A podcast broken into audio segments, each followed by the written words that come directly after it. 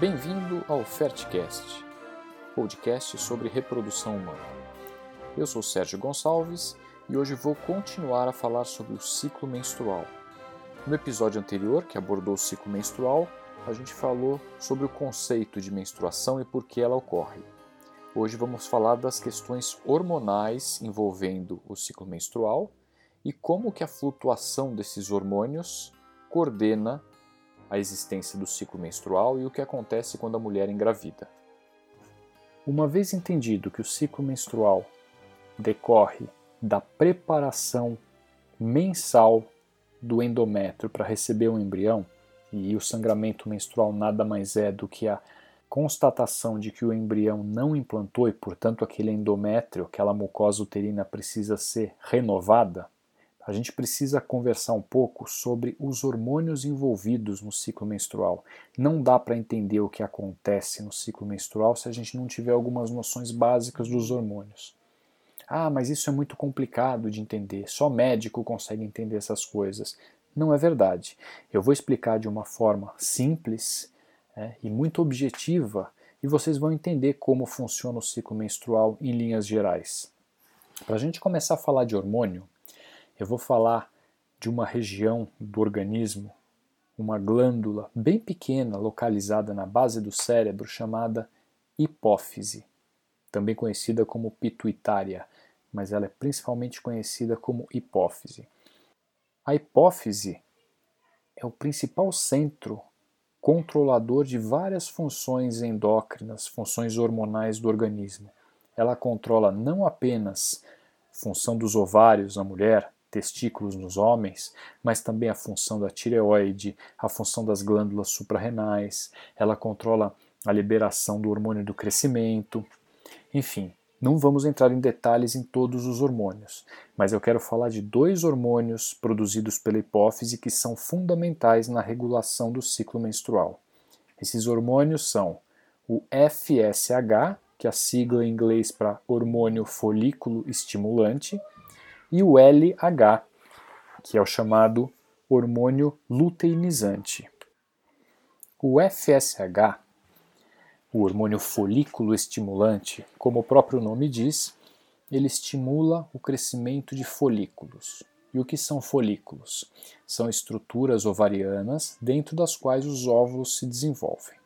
Os óvulos eles não ficam soltos nos ovários, eles são revestidos por células e essa estrutura toda constitui o que se chamam folículos ovarianos. No início do ciclo menstrual, o FSH estimula o crescimento de vários folículos ao mesmo tempo. Não é verdade que só um folículo se desenvolve. Na realidade, vários folículos começam o desenvolvimento, mas só um vai chegar até o ponto em que ele consegue liberar um óvulo. A gente vai falar um pouquinho sobre como que isso acontece. O crescimento dos folículos faz com que eles passem a produzir um dos principais hormônios ovarianos, que é o estradiol. O estradiol é um, o principal estrogênio que o ovário produz. Tá? Então, ao invés de a gente falar estrogênio, a gente vai falar de estradiol, porque existem outros tipos de estrogênio. O estradiol tem uma função muito importante. Na verdade, ele tem várias funções, mas vamos pensar em termos de ciclo menstrual especificamente. O que o estradiol vai fazer? ele vai fazer com que o endométrio prolifere. Então ele vai aumentar a espessura daquele epitélio que tinha descamado, portanto ele está muito fino no início do ciclo menstrual, ele acabou de descamar e foi eliminado junto com o sangue. E conforme o estradiol começar a subir, esse epitélio começa a se proliferar. E a proliferação desse epitélio, quando forma um novo epitélio, estanca o sangramento. É por isso que a menstruação para depois de alguns dias. Então, retomando, o FSH, que é o hormônio da hipófise, estimula o crescimento de folículos no, nos ovários. Esses folículos produzem o estradiol e o estradiol faz com que o endométrio prolifere. Os folículos continuam se desenvolvendo, continuam se desenvolvendo. A questão é que o nível do, do FSH não é muito alto, ele não permite que todos esses folículos se desenvolvam ao mesmo tempo e liberem vários óvulos. Claro, a espécie humana foi criada para ter um filho por vez, correto? Então a mulher só pode liberar um óvulo por ciclo menstrual. Então o nível que a gente chama de nível fisiológico do FSH é suficiente para liberar um óvulo. Então, ao longo da primeira fase do ciclo menstrual, que a gente chama de fase folicular, é a fase na qual os folículos começam a se desenvolver e a partir de um certo momento, isso em geral se dá por volta do oitavo, nono, décimo dia, aí depende um pouco da duração do ciclo menstrual, um desses folículos dispara. Ele dispara o crescimento, ele começa a crescer mais do que os outros. Conforme ele vai crescendo, ele expressa mais receptor para FSH, ele fica mais sensível ao FSH que a hipófise está liberando, e a partir de um dado momento, só ele cresce e os outros começam a regredir, num processo que a gente chama de atresia folicular. E esse folículo grande ele passa a produzir quantidades cada vez maiores de estradiol e o estradiol aumenta muito. Estradiol alto, e o que ele faz? Portanto, a proliferação do endométrio, o endométrio vai ficando mais espesso. E olha que interessante como a natureza funciona. O estradiol começa a fazer com que o colo do útero produza muco. Você já ouviu falar daquele muco do período da ovulação, que parece uma clara de ovo? Pois então, este muco o muco cervical produzido pelo colo do útero, ele decorre da ação do estradiol. Por isso que quando a mulher está chegando na metade do ciclo menstrual, ela percebe aquele muco como a clara do ovo, ela fala: estou no período fértil. Embora a gente não consiga ver e saber e ter certeza absoluta disso sem um exame de ultrassom, a gente sabe que quando a mulher percebe o muco, o nível do estradiol está alto, e muito provavelmente existe um folículo dominante se preparando para ovular. A produção do estradiol, a subida rápida do estradiol pelo folículo dominante, faz com que dispare na hipófise uma liberação rápida do outro hormônio chamado hormônio luteinizante, é o LH, é o chamado pico do LH, e esses testes de farmácia que vêm à ovulação, eles detectam justamente isso, a subida do LH na metade do ciclo. Qual é a função do LH na metade do ciclo? A função é fazer com que o folículo se rompa e o óvulo termine de amadurecer e seja liberado. Então, o pico do LH faz a maturação do óvulo, porque o óvulo não está maduro até então, e faz com que aquele folículo grande se rompa, liberando aquele líquido que existia dentro dele e junto com ele o óvulo. E aí, o que acontece? A gente está então na metade do ciclo, na fase da ovulação. Portanto, falamos sobre a fase folicular, que é a fase do crescimento do folículo. Agora a gente falou da ovulação. Liberou o óvulo, o que acontece?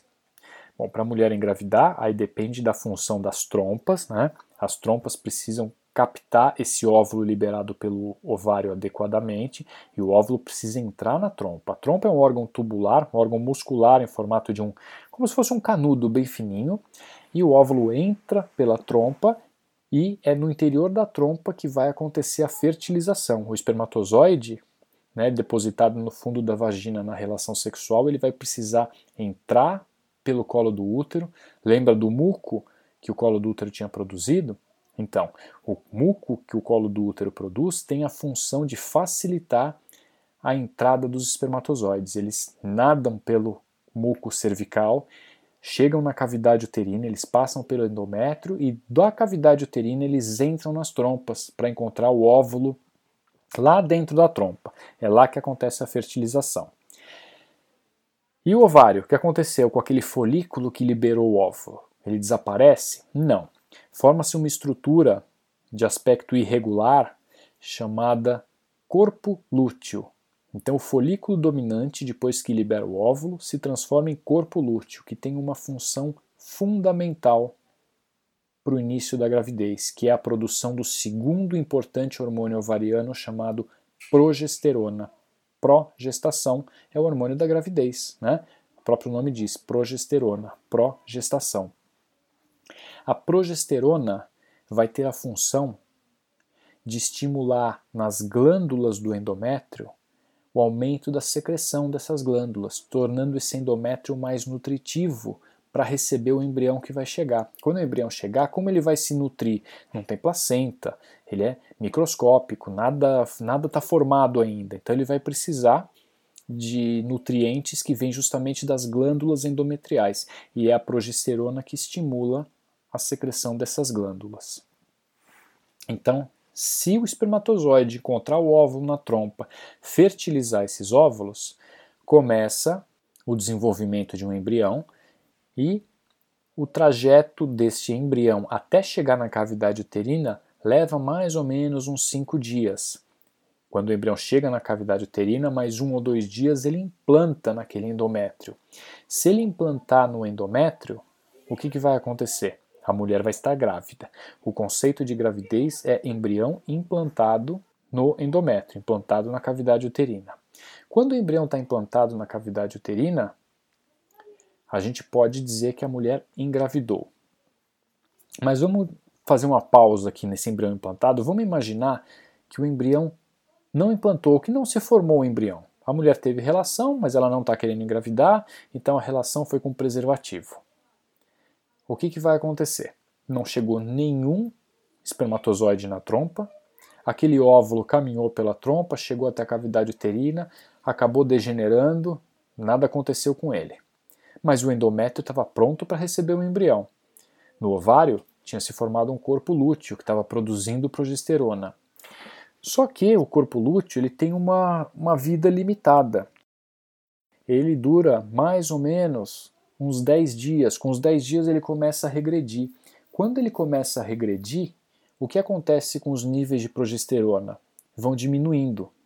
Os níveis vão caindo, vão caindo. E o endométrio percebe essa queda da progesterona. Quando cai o nível de progesterona, o endométrio perde a sustentação hormonal e acaba descamando. Ele começa a sangrar e descama. A queda da progesterona é o sinal de que a gravidez não aconteceu.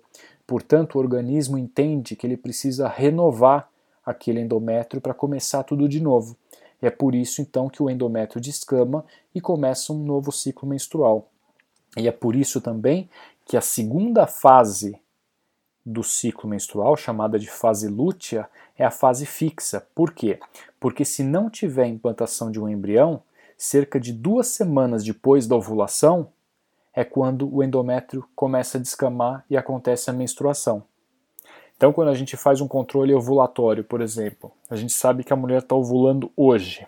A gente fala: olha, se até daqui hoje, mais 15, 16 dias você não menstruar, faça um teste de gravidez.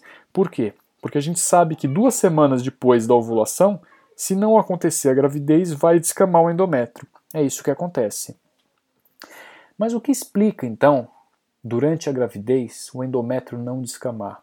O que muda? Como o endométrio sabe que tem um embrião implantado e não descama, a mulher não menstrua? Quando o embrião implanta, ele começa a produzir aquele hormônio do qual as mulheres que estão tentando engravidar já ouviram falar bastante, que é o tal do HCG. Né? Todo mundo já ouviu falar da dosagem do beta-HCG no sangue, que é o teste de gravidez. O beta-HCG, na realidade, é a dosagem da fração beta do do hormônio da gravidez, que é a gonadotrofina coriônica humana, né, o HCG é a sigla em inglês, e esse embrião começa a produzir o hormônio da gravidez, o HCG. O que acontece é que o HCG é uma molécula muito parecida com o LH. O LH, que é o hormônio luteinizante produzido pela hipófise, é o que mantém o corpo lúteo na segunda fase do ciclo. Ele consegue manter até um certo ponto. Depois, ele não consegue mais manter, o corpo lúteo regride, cai a progesterona e a mulher menstrua. Se houver a implantação de um embrião, ele começa a produzir o HCG. Como o HCG é muito parecido com o LH, ele consegue manter a função do corpo lúteo. Portanto, quando a mulher engravida, o corpo lúteo não regride, ele continua produzindo a progesterona. Portanto, o endométrio continua com a sustentação hormonal pelo hormônio da gravidez, que é a progesterona. Ele não descama, não tem sangramento e por isso a menstruação atrasa. Então, esse é o motivo pelo qual a mulher não menstrua durante a gravidez. Ah, mas existem algumas mulheres que apresentam alguns sangramentos? Existem. A própria implantação do embrião por vezes gera alguns sangramentos. Às vezes, flutuações no nível de progesterona podem levar de fato a algum sangramento endometrial, mas essas são situações de exceção. Né? Para a gente entender de uma forma mais simples e objetiva como funciona o ciclo menstrual, a gente tem que pensar no que acontece com a maior parte das mulheres. Implantação de embrião é igual a gravidez. Gravidez ocorre produção do hormônio da gravidez, que é o HCG. E o HCG mantém o corpo lúteo ovariano, mantendo a produção da progesterona e, portanto, mantém a sustentação do endométrio e ele não descama. Vamos resumir então o que a gente falou até agora. FSH estimula o crescimento de folículos, folículos produzem estradiol, estradiol faz com que o endométrio prolifere. Eu sempre gosto dessa analogia, da analogia do endométrio com um vaso no qual a gente quer plantar alguma coisa. O endométrio é a terra. O FSH estimulando o estrogênio, faz com que aumente a quantidade de terra no vaso, no qual a gente vai plantar. Só que não basta ter terra no vaso. A gente tem que ter uma quantidade, sim, suficiente de terra, não adianta a gente colocar só um pouquinho no fundo, assim como não é bom que o endométrio seja muito fino. Então, o endométrio precisa ter uma certa espessura. A partir do momento que a gente tem uma certa quantidade de terra no vaso, antes de plantar, o que a gente precisa? fazer com que essa terra esteja nutritiva. Então, a gente precisa adubar essa terra, aumentar os nutrientes dessa terra, não é verdade? Quem faz isso com o endométrio? A progesterona. Então é como se a progesterona fosse o adubo para aquela terra na qual a gente quer plantar. E obviamente essas alturas, você já entendeu que o embrião é a semente. Se a gente colocar um embrião de boa qualidade assim como uma semente precisa ser de boa qualidade, numa terra em quantidade suficiente e bem adubada, grande chance daquela semente germinar e originar uma bonita planta. Se a terra tiver em quantidade insuficiente, com pouco adubo, ou se a semente não for legal, o que, que vai acontecer? A gente não vai ter o nascimento de uma planta, correto? Essa analogia é exatamente isso que acontece com o endométrio, espessura endometrial, ação do estrogênio, ação da progesterona e o embrião sendo a nossa semente. No próximo episódio, eu vou falar sobre as alterações do ciclo menstrual. Quais são as causas mais frequentes que podem levar a alterações desses mecanismos que eu expliquei no episódio de hoje. Até lá!